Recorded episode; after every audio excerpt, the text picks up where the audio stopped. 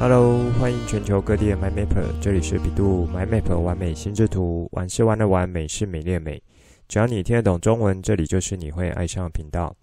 成立完美心智图频道是要帮助喜欢心智图、想要学习心智图，以及想要让心智图可以带给你更多人生美好的 MyMapper，可以更有效的使用心智图，喜欢上心智图。更重要的是，让你可以开心的玩乐心智图，画出你心中最美的心智图。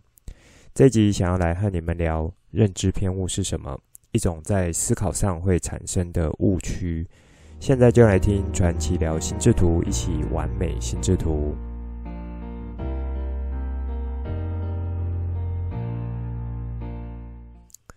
一周的时间很快的过去，这几天在准备 Podcast 内容的时候，才发现说我在本周心智图贴文其实是还没有准备好的。那剩下时间又不太够去做好一张心智图的内容，所以呢，最后就决定先把这一周的贴文先暂停。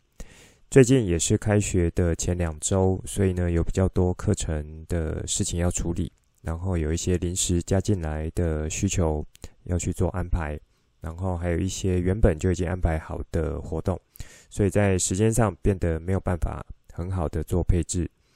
那在这个心智图破文这边呢，就先和大家说一声不好意思。如果你是一路听过来老 MyMapper，应该有听我在节目中说过，我如果要准备一张心智图的文章，包含画图的时间、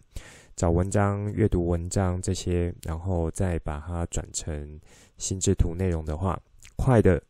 就差不多也要两到三小时，慢的话呢，大概三到五个小时都有可能。而这个还算是在一个比较有经验操作之下，可以很快的，呃，去针对一篇文章进行整理，然后产出来符合心智图法规则的一个呈现。所以呢，我在最后，呃，在衡量这个产出的内容品质和时间之后，就决定说这周先做一下暂停。那也和有固定会来看文章的 MyMapper 们呢，说一声不好意思。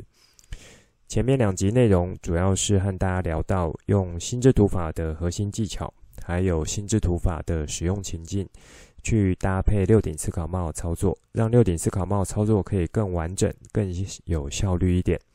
你也可以理解成说，心智图法的核心技巧，很像是这一把威力强大武器，它的各个配件，每一个配件都很厉害。那把这些核心技巧拿出来，去混合到其他的思考技术、思考工具使用，就很像是把单一的配件去取下来搭配使用。比如说呢，你单用心智图法的水平思考，就是以这个联想的角度去产生更广的这个想法。那用这样的技巧就可以去搭配在六顶思考帽操作时候，你去针对其中一顶帽子。想要去产出更多想法的时候，就可以用这一种心智图法水平思考角度来去做扩张。那在心智图法的使用情境呢，就很像是一整把威力非常强大的武器，然后去调整成适合在不同场合使用的。可能呢是在夜间射击，或是说是长距离射击，或是冲锋射击。那虽然都是这个威力强大武器，可是它的一些调整是不太一样的。要直接拿来运用的话呢，就是等于是把这呃两把非常威力强大武器去融合，发挥更强大的效果。所以就像是可能会透过图书馆式的心智图的这些操作技巧，然后来处理白帽的角色功能，或是会议记录这样子的一个需求。那或是说呢，你透过创意思考形态的心智图来去辅助绿帽功能的这样子角色。好，那这算是前面两集有带到的一些内容，在这边很快再用几句话做一下重点的摘要，也算是让新加入的 MyMapper 有一个概念。如果呢，你想要更完整、仔细的一些内容，就可以回头去听 EP 六二六三这两集。那在开头呢，和大家聊这些事情，最主要是想呃，针对前面两个做一些前面两集做一些小结，做一些小同整。因为在上一集播出的时候，就有听众来问我说，呃，拿心智图的使用情境去套用或是辅助六顶思考帽，他听得不是太理解。或是说当下有听懂，那但是具体来说要怎么执行，又好像不太知道。我当时呢就回说，这算是正常的吧，因为如果你的心智图练习量还不够多的时候，或是没有很使用的频繁，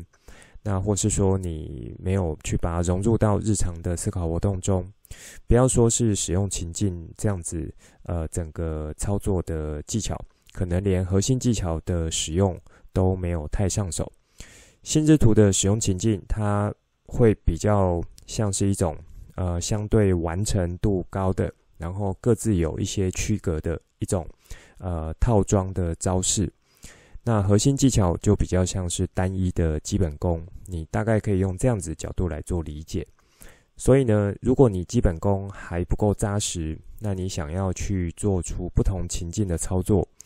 其实是会有一些卡关的。那你用这种完成度比较高的套装技法。想要去辅助和套用到其他思考工具上的时候呢，也会因为没有那么熟悉，所以操作起来你的卡关可能就会更多。所以呢，在准备上一集节目内容的时候，我其实是有先想过，会不会呃，就是要和大家聊这种需求度，就是这个呃完整的需求度，或者说完成度需要比较高的操作方式。然后要把它拿来套用到其他的思考工具上面，会不会让很多人觉得说，诶，我到底是在讲什么东西呢？或者说操作起来可能会有一点挫折。在准备的时候，我是真的有先这样子，呃，算是思考过。但是后来想想呢，在这个频道也已经呃有和大家聊了一年左右的心智图的各个面向，那有一路。跟着听过来学过来，MindMapper，我觉得都是很聪明的，然后也都是很喜欢学习的。对于尝试新的学习内容呢，应该接受度也会蛮高的。所以呢，最后我还是决定说，用使用情境，就是心智图法使用情境的这个角度拿出来去和你们聊，呃，可以怎么去辅助六顶思考帽的操作。当时呢，我其实是有在回想。啊、呃，我自己之前在企业上课，就是上六顶思考帽的时候，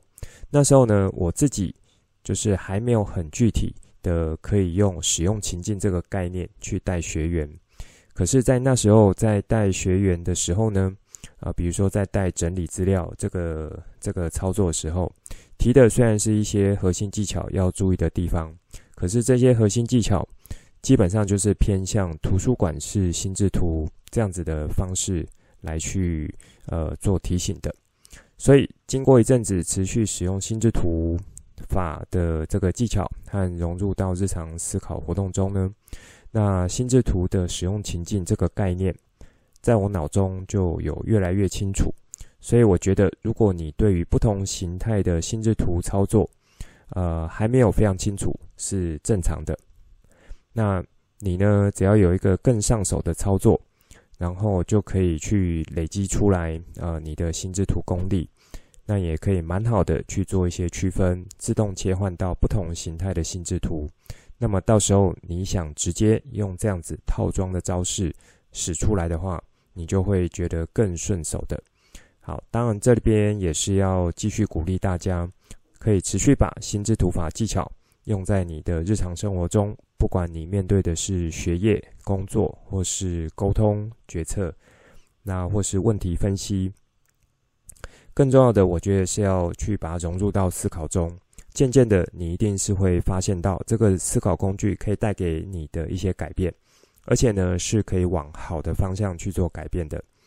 那也是很欢迎你有操作上问题或是新的想法，都可以随时和我联系互动，或是私讯给我也都 OK。最近在我们家有一个话题是蛮常被提起的，其实算是一些日常的意见不同，然后呢，呃，就可能会有一点小摩擦，接着就会说，诶，你这样子的想法是有偏差的，你这样子想呢是不可能完成这件事情，那你为什么觉得是可以这样子做呢？或是说，诶，你这样子想根本就和现实的状况不符合，所以是不可能去做到你说的。好，等等，类似这样子的一些呃，这个对话。那不知道在各位 m y m a p e r 们的日常中有没有遇到过类似的对话呢？如果是大人 MyMapper，应该或多或少可能在啊、这个职场上或是这个家庭上，应该会有一些这样子的情况。那孩子呢，就是看年纪，可能到了小学高年级以后，那种自我主观意识发展的更完整，对一些事物的看法有逐渐自己一套价值观和逻辑判断，这时候就会慢慢的遇到和自己主观意识或原有价值观冲突的时候呢，就会觉得说，诶，对方的想法是一种不对的，对方的想法是有偏差，这样子的念头跑出来。那在这边讲这个，不是要去讨论说想法偏差的问题，或是对与错的问题，因为对与错，以目前来看呢，呃，这个可能你在今年觉得这个逻辑是对的，说不定到了明年，这样子的逻辑就会是错的。好，这种浊是今非的情况，其实在科学上的研究已经有支持了。之前节目中有提到过几次，尤其呢，在现今和未来的时代。这个变化越来越快，科技进展也越来越快。这种浊世今非的轮替周期，也会因为科技的进步变得越来越短。那么我们在思考上要保有的，就会是弹性。保有弹性会帮助你更好适应的，呃，去度过这一种轮替，就是浊世今非的轮替现象。那么拉回来，上面和大家聊这个，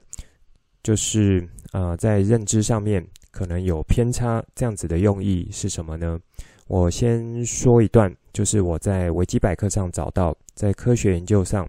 是一个比较学术的名称，叫做认知偏误。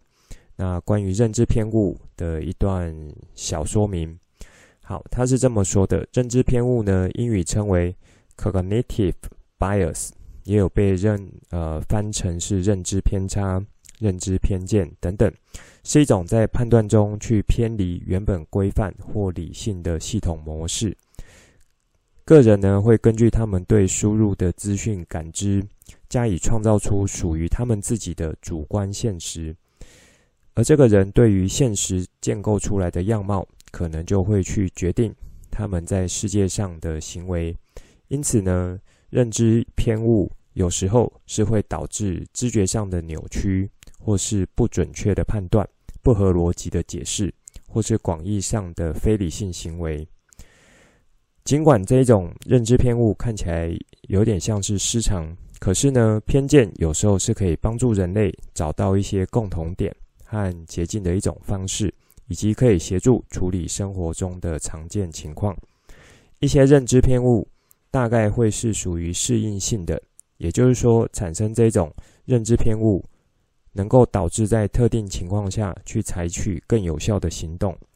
此外，允许认知偏误可以去实现更快决策时候，这种效率和及时性比准确性更有价值的时候呢，这样子允许就会被认可，所以这种认知偏误就会继续的产生。其他还有一些认知偏误，则是人类在处理能力达到极限的副产品。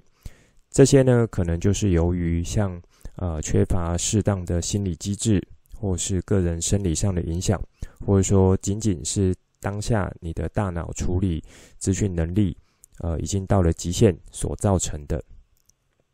在认知科学、社会心理学和行为经济学的人类判断，然后去研究，呃，这些过去的累积中，已经确定了有一系列可以不断发展的认知偏误的项目。科学家们表示呢，认知偏误对于临床判断、创业、金融和管理等等许多领域都是具有有效的实质意义。也就是说，认知偏误是会带来蛮大的影响。虽然当下发生偏误的时候，你可能是不自知的，或是呢，即使知道，但是也不愿承认那个是一种认知偏误。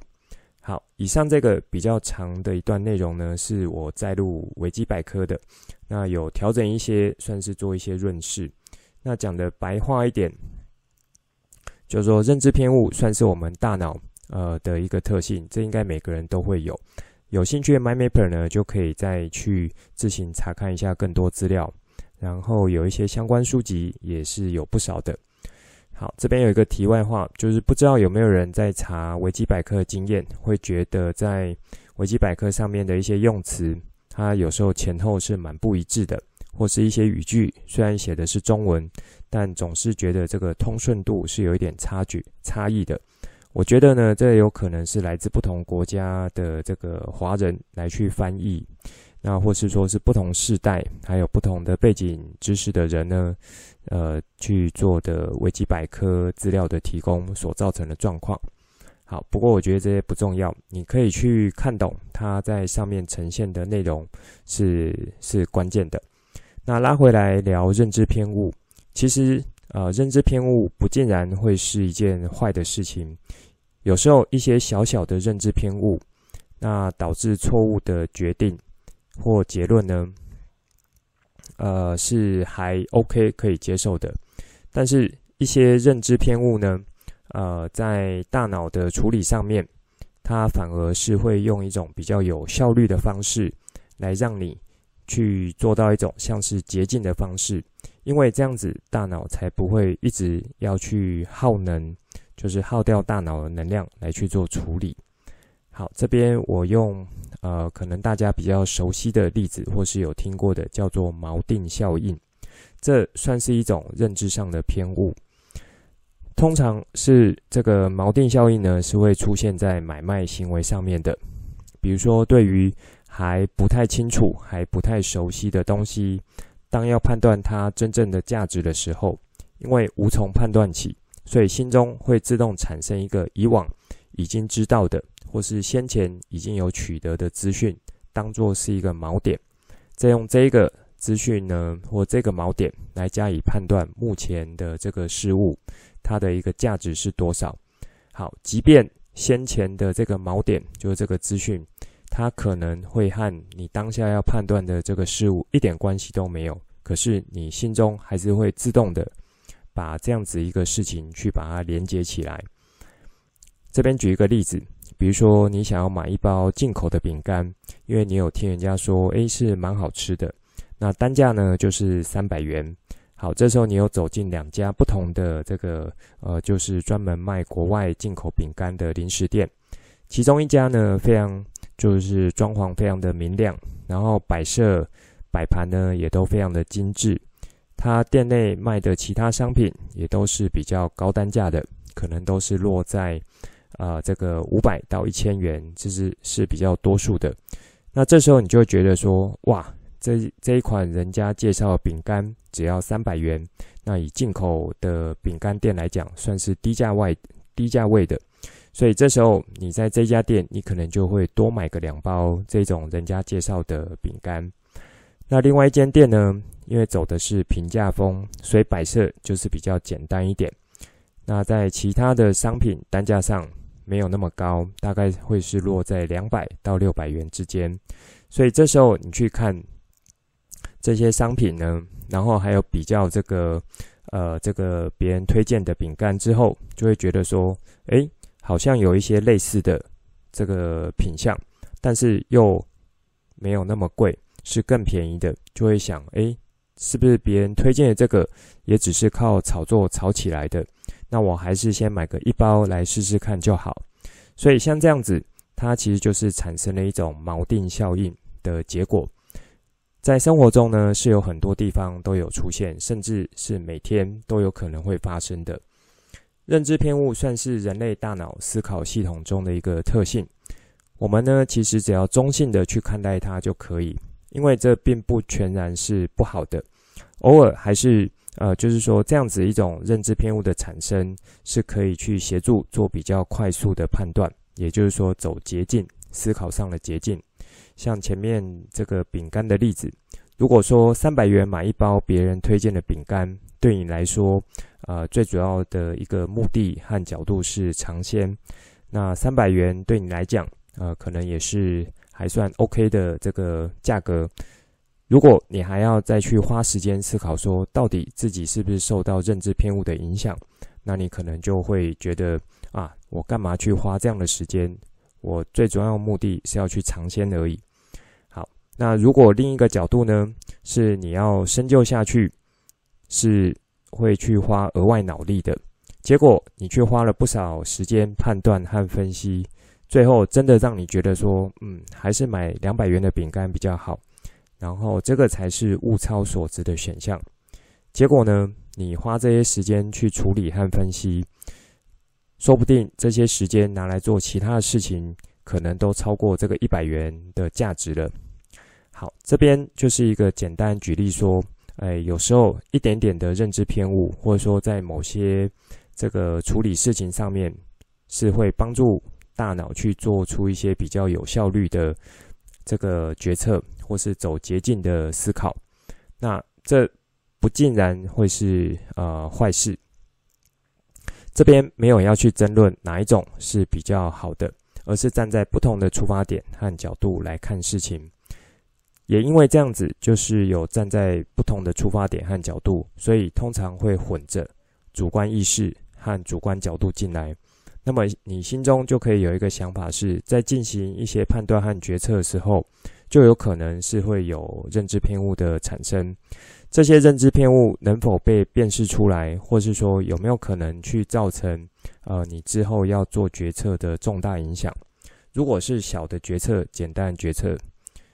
像刚刚说的买饼干这件事情，那有认知偏误产生，即使有带来影响，可是真正呃这个对你在生活上或工作上应该也不会太大。但是如果反过来要做的这个决策是很大的或是复杂决策，这当中如果有认知偏误产生，就需要特别的注意，